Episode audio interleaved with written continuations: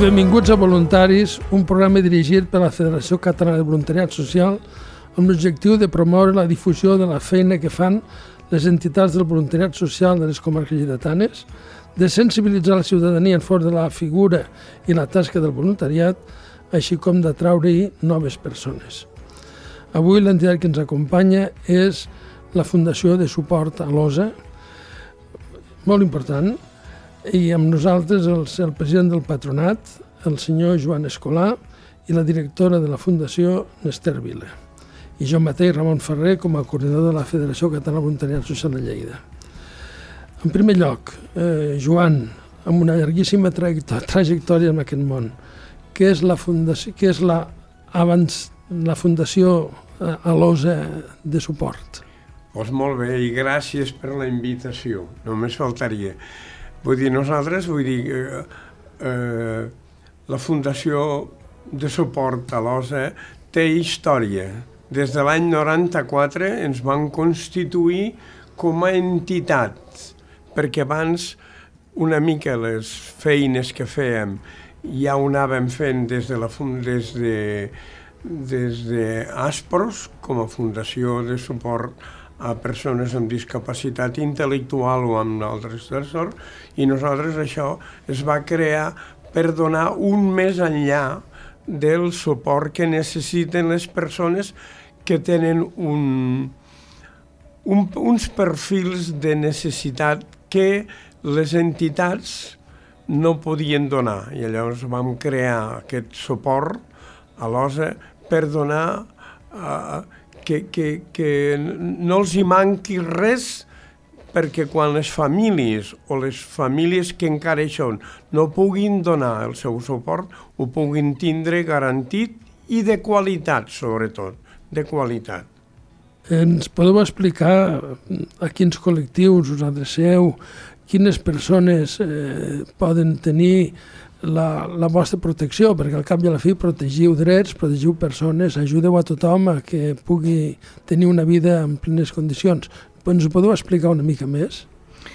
Doncs sí, nosaltres a la Fundació el que fem, eh, hi ha un equip professional que, mm, que són tres potes, l'àrea jurídica, l'àrea econòmica i l'àrea social, on hi ha treballadors socials, integradors, que donen aquest suport a les persones amb discapacitat o diversitat funcional on tenen un grau de discapacitat reconegut per la Generalitat i que judicialment han passat per un procés de modificació de la seva capacitat. Aquest procés judicial no és perquè hagin fet res dolent, ans al contrari, sinó que és per protegir a la persona en què les fundacions fem bé la nostra feina, que vol dir que gestionem el seu patrimoni en benefici a la persona. Per tant, el jutge a nosaltres ens fa rendir comptes anualment de les despeses que nosaltres tenim eh, a, durant tot l'any per a atendre aquestes persones i el que fa és donar una garantia a les persones que atenem perquè el jutge valide si estem fent bé o no estem fent bé o el per què ens hem gastat això i el que no ens hem gastat. Per tant,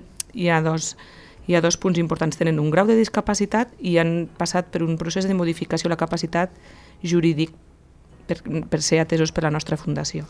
I sempre ho feu amb, amb empara judicial, sota la, seva, sota la seva tutela, per dir-ho així, de manera que podeu garantir que tot allò que feu per la gent als quals tuteleu, els gent als quals acompanyeu, està fet sempre de manera pública i absoluta i amb una transparència clara.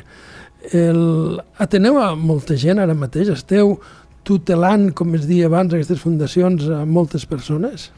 Doncs ara actualment, el 2023, tenim 113 persones que estem atenent, que estan vivint, mm, com molt bé ha dit el Joan, d'uns inicis a la Fundació Aspros, però ara ens venen gent de tot arreu, per tant hi ha gent a Sant Joan de Déu, gent que viu en pisos de lloguer i nosaltres els donem un suport intermitent a les seves pròpies llars, perquè cada vegada intentem que aquestes persones estiguin més involucrades a la societat i per tant puguin viure dintre de les seves capacitats a la comunitat.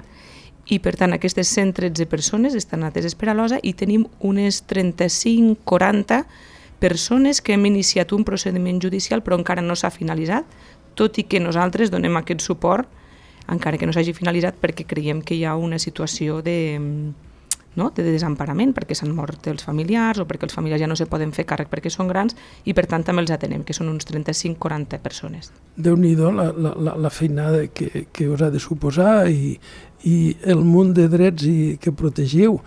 El, eh, sou molta gent a, a, la, a, la, a la Fundació treballant, eh, teniu voluntaris, us convé que fem una crida que els voluntaris es posin en contacte amb vosaltres? Què us convindria? Què diríeu a la societat que us està escoltant?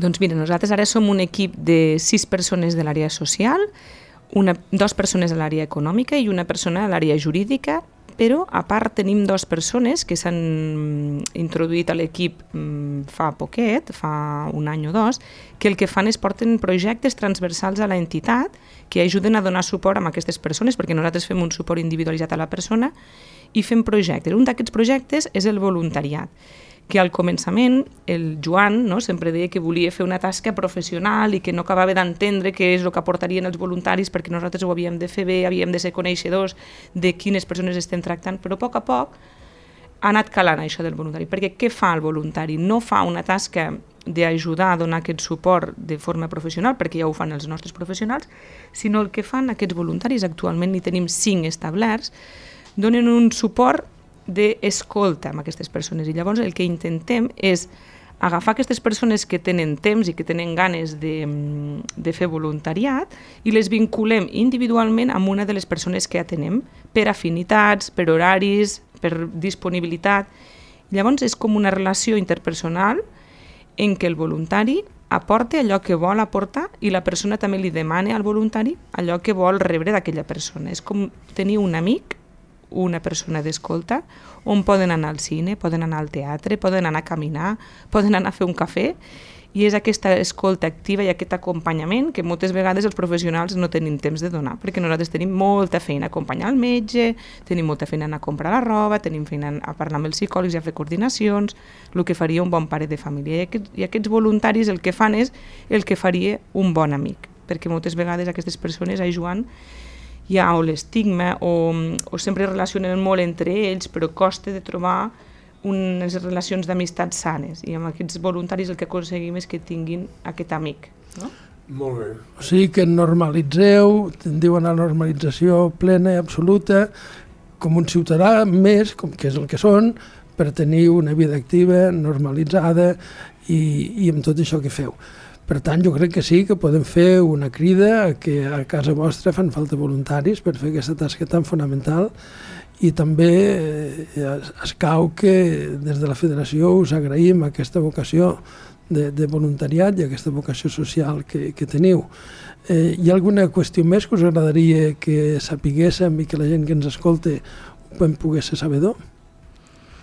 Doncs mira, nosaltres ara estem portant a terme aquests projectes transversals a la entitat, que és com un grup de teatre. Tenim un grup de teatre de, de les persones que, que donem suport, que estan fent i intentant muntar una obra que sortirà al Festival de l'Enrenou, també sortirà amb altres festivals. També tenim un grup de, de màgia, que també els dimarts venen a fer màgia, i el que voldríem és que visibilitzar el, els drets que tenen aquestes persones i el molt que ens poden ensenyar a les persones que no tenim discapacitat i no des d'una vessant més paternalista o proteccionista de dir, ai, pobrets, mira què els hi passa, sinó el contrari, de dir, ostres, mira el que ens poden ensenyar, perquè tenen molt que ensenyar-nos, no? que, que és aquesta bondat, aquesta innocència, aquesta manera de, de veure el món diferent al que els adults tenim com a vegades no, una mica ja perdut per la, per, per la nostra rutina, així que, Joan, tu quina crida faries? Què t'aporten aquestes sí, persones? Jo penso que és importantíssim,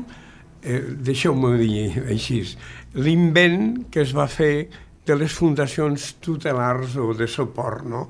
Vull dir, perquè les persones que tenem, moltes ja tenen centres eh, assignats i tot això, però nosaltres com a fundació de suport afegim un punt més de qualitat i sobretot un punt de proximitat perquè les nostres, eh, els, els que estan tutelats sempre saben de dir sí, estan atesos en un centre, en un recurs, però nosaltres afegirem, i això és molt important, aquesta estima aquesta aproximitat de dir, vinga, què et passa, què t'ha passat, que no sé què, que no...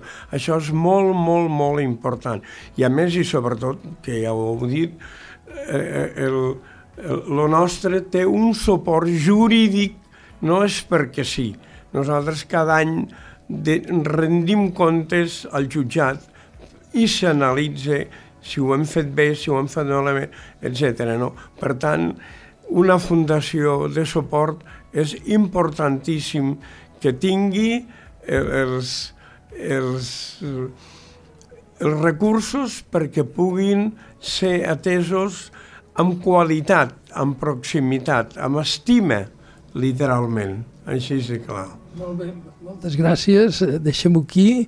Per tant, tots som iguals, tots som diferents, tots podem aprendre de tots i tots tenim els mateixos drets. Moltíssimes gràcies.